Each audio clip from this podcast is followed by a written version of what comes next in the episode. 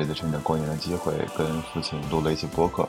说是播客，其实是一些闲聊了，聊聊那本对我们俩影响都挺大的书，聊一聊他读书经历过几个阶段，聊一聊在改革开放的时候他面对了怎样的情况。其实这是一次很好的溯源，因为我们都会被上一代影响，也会被环境所塑造，而知道了这些之后，才能让我们明白我们当前所处的环境以及未来我们要去向何方。这些内容都是我们用河南方言讲的，可能有一些朋友听不习惯或者听不懂，也 请多多包涵，因为这是送给父亲的一份礼物，也是一份小小的纪念吧。祝大家新年快乐！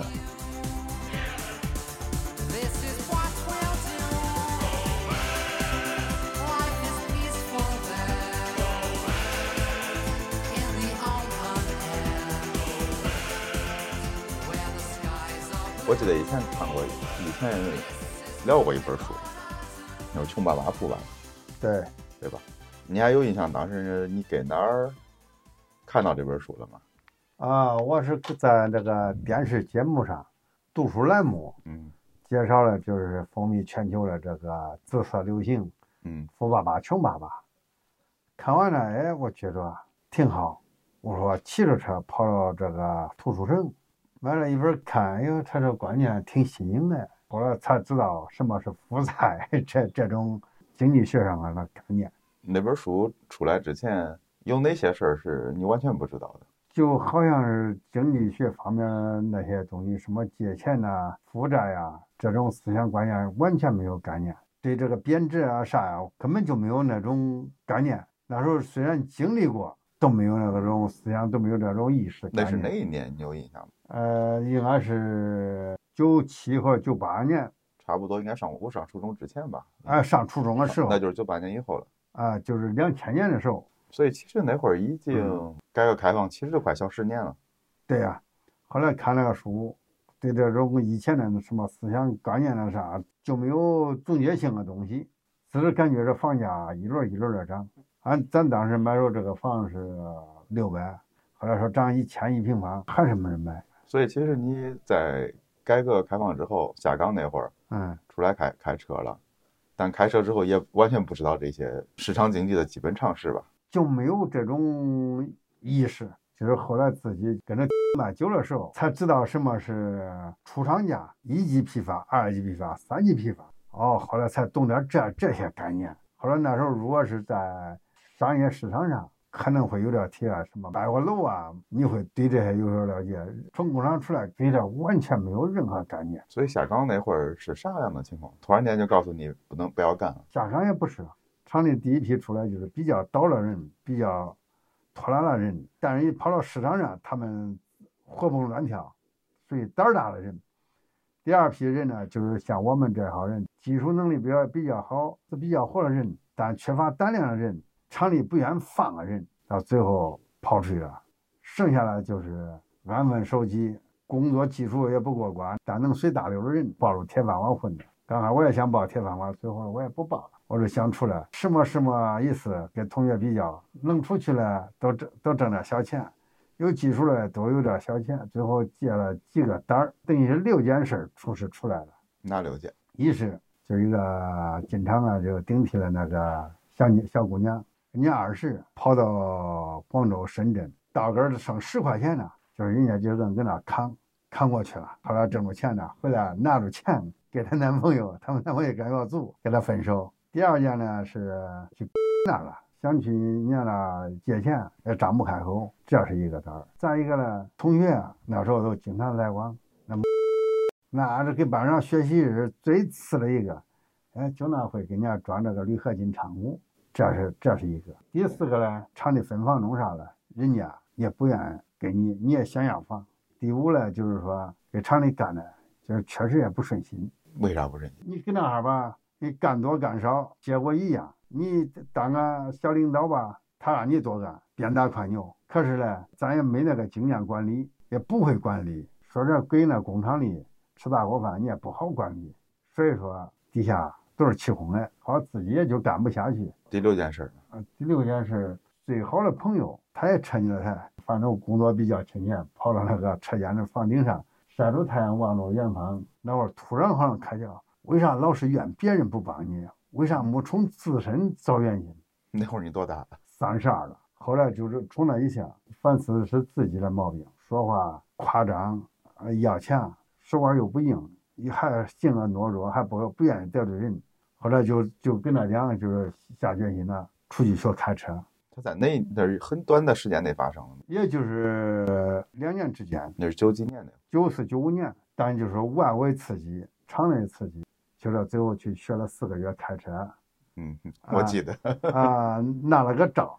这就去买车，还是没单那段我就记得有印象啊。买回来了之后，哎，那挣钱，一天我拉个十块钱、二十块钱都可高兴。那时候工厂里我出来的时候，可能就拿个一月一百四五六，后来也不要了，就说跑跑。反正那时候一天八九十，反正一个月会跑一两千。但是朝着那工人呢，一年的工资觉着是挺好。就跑了两年，咱家买套房。那时候不懂理财呀，什么固定资产啊，什么流动啊啥。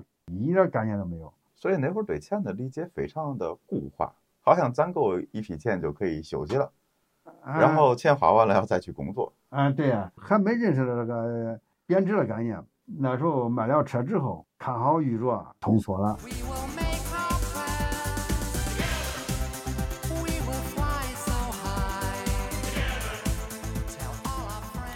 在许国云先生的《万古江河》一书中。提到了，在精细的普及下，清代中叶以后，其实中国人的知识系统事实上已经一分为二：一套是知识分子拥有的历史观与伦理观，比如《资治通鉴》之类的；另一套则是民间构建的历史观与伦理观，比如《封神榜》《东周列国志》《三国演义》等等。这样的历史看起来很遥远，但实际上在跟父亲的对谈中，又让我想起了这一段，因为在他的小时候，也是通过一个又一个的民间故事来构建了自己的世界观。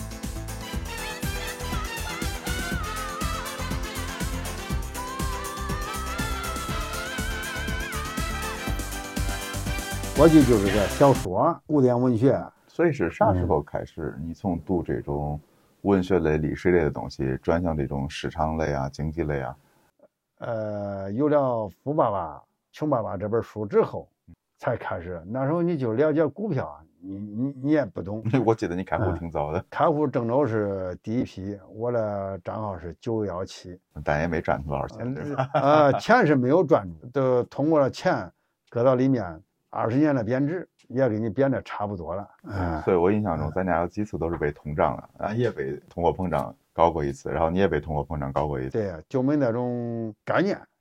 我这个第一批改变我观念一个富爸爸穷爸爸，历代经济改革得失，那是很后面啊，不是这个关键，你这不是说一下都起来的。到第二次开始你上了大学的时候，一直想学哲学，不知道为啥有这说，人聪明肯定是读哲学了嘛。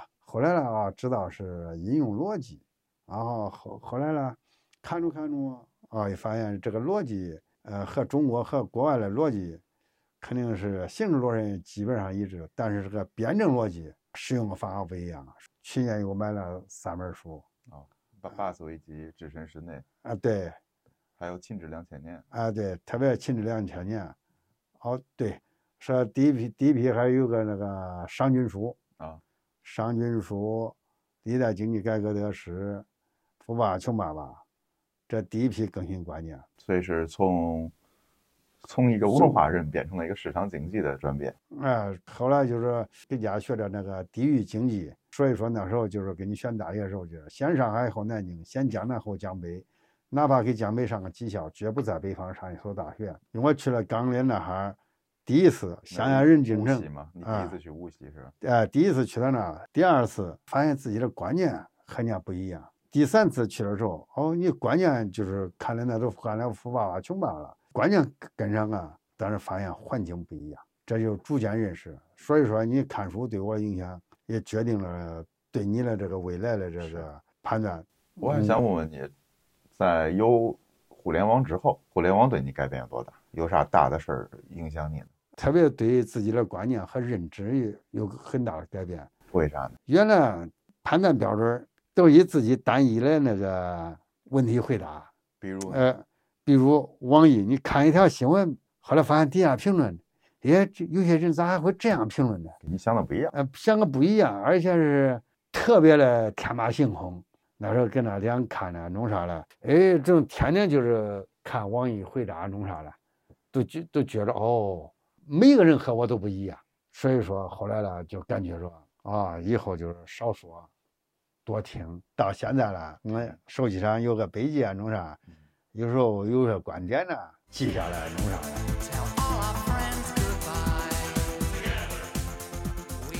其实我一直很好奇，为什么自己在工作很多年以后，才学会了用理性去思考，才学会基于实事求是来做决策。在跟父亲的对谈中，我发现，并不是他不交给我，或者说我对这些东西有偏见，而是在他的生命轨迹中，这一条根本不存在。因为只秉承着传统的儒家思想，需要对自己有道德的约束，在面对市场性的大潮之中，会显得那么格格不入。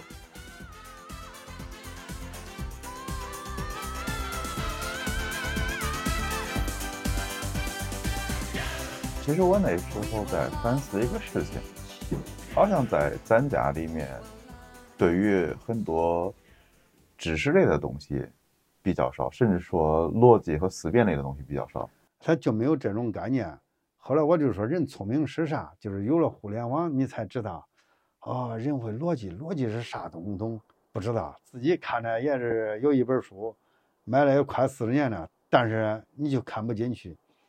后来呢，这趣味逻辑学，现在这本书还放出来。但你在工作中应该是也用到各种数学呀、工程啊这些东西。但是这种数学呢，就是很简单的，加加减乘除带平方，连根号都不会用。啊，所以说到现在啊，这对生活中太远，只是说生活中应用，工厂里它倒用不上，因为人家都是给你做好了模型啊，弄啥了，你就这照猫画虎了，给它起出来。所以他更像一个知识用知识的工人，但并不是一个知识工作者啊。你只是个工具啊，你把就是那时候就自己就是个工具人。因为我那会儿一直在想，好像从俺爷开始就天天给你讲道理，对吧？对，各种很很大的、很堂而皇之的道理。嗯。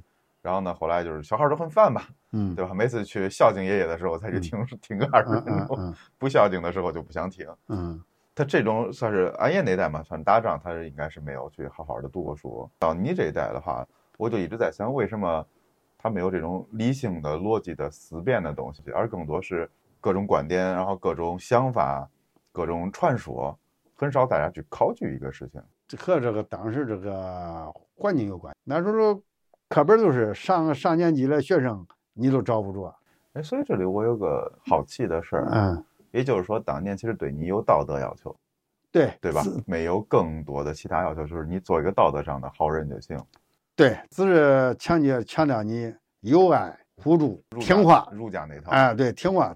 所以其实好像就是对你有道德要求，然后呢，所谓的好好学习，也就只是说读很多一些偏文化类的、历史类的东西。嗯，不，那时候连书都没有，就没有读书。呃，就是没有读书的那个机会。后来呢，进工厂啊。哎，有图书馆，就是看还是文学类的书，所以我能大概总结一下是三个阶段嘛。第一个阶段是没什么可以读的，对对吧？然后第二个阶段是能办图书证了，但是还是以比较传统的这种文文学类、文化类的东西比较多。嗯。然后改革开放之后呢，其实是那本《富爸爸穷爸爸》，把大致把市场经济的一些基本的原则引进过来了。对。但那已经其实改革就将近十年后了。对对吧？在这之前，其实更多的是来自于身边的人、身边的经验这些刺激，并没有说很成体系的这种信息输入。对。然后最后一次就是我上大学嘛，你开始用互联网，开始意识到说，除了自己的观点之外，还有很多不同的观点。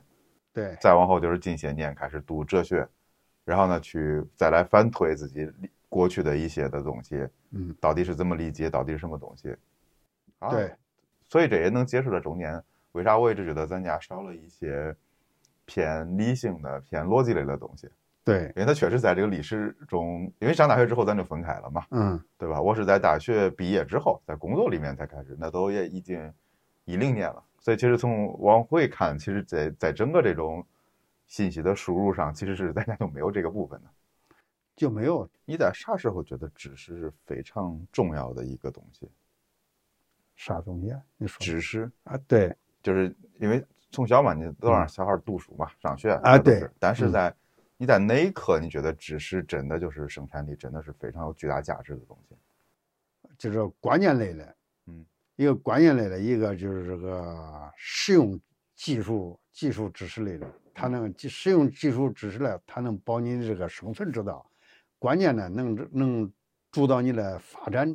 你在啥时候有过这种意识？特别是那就是我买了出租车之后，觉着自己没有那种这个专业知识、专业知识、专业技能，因为那时候司机已经普遍了，所以说。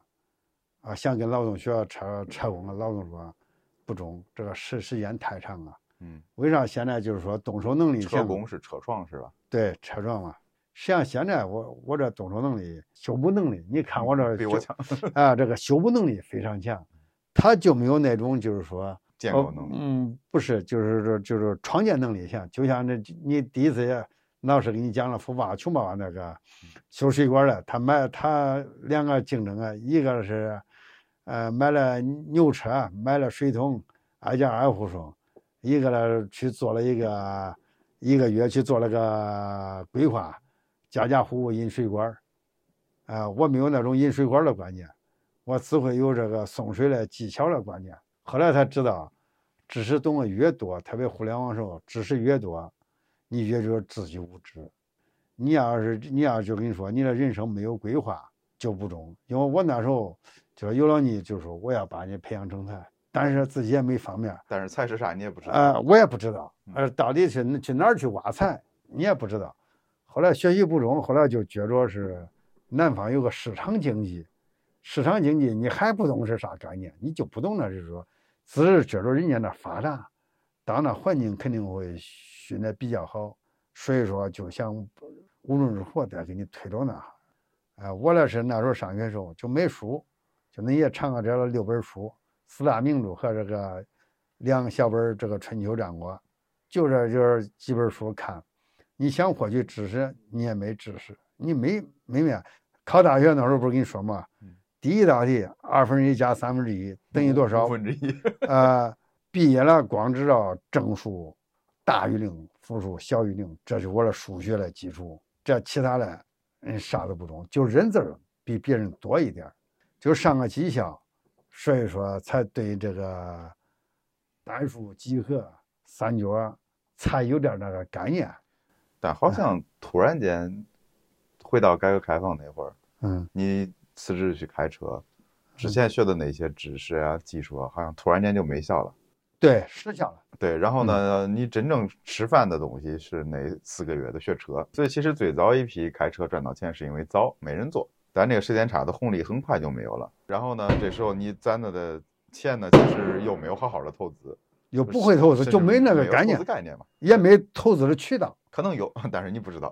对，呃，有有机会，但是你也不懂，也不知啊。对，所以当时就是挣赚钱，然后呢辞职，那就卖车嘛。嗯，买完车歇，歇完之后发现钱不够了，继续挣。嗯，那是你开始临上大学了。对，但那会儿其实咱开车已经靠下力了。对，然后另一方面就是在补知识，好像也有点晚了。那会儿也都三快四十岁了吧？已经将近四十了，出来都是晚，出来三十三出来开车。但是现在有些人像我们这些人，有了他不反思，他还不知道那是咋回事。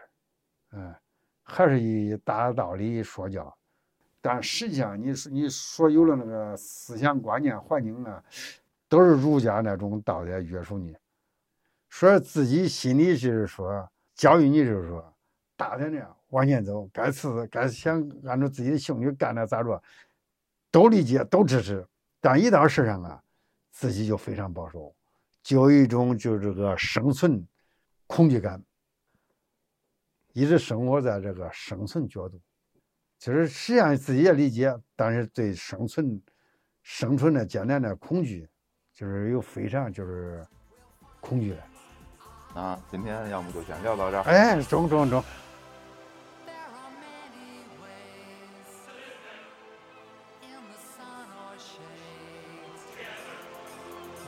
Find a place where there's so much space.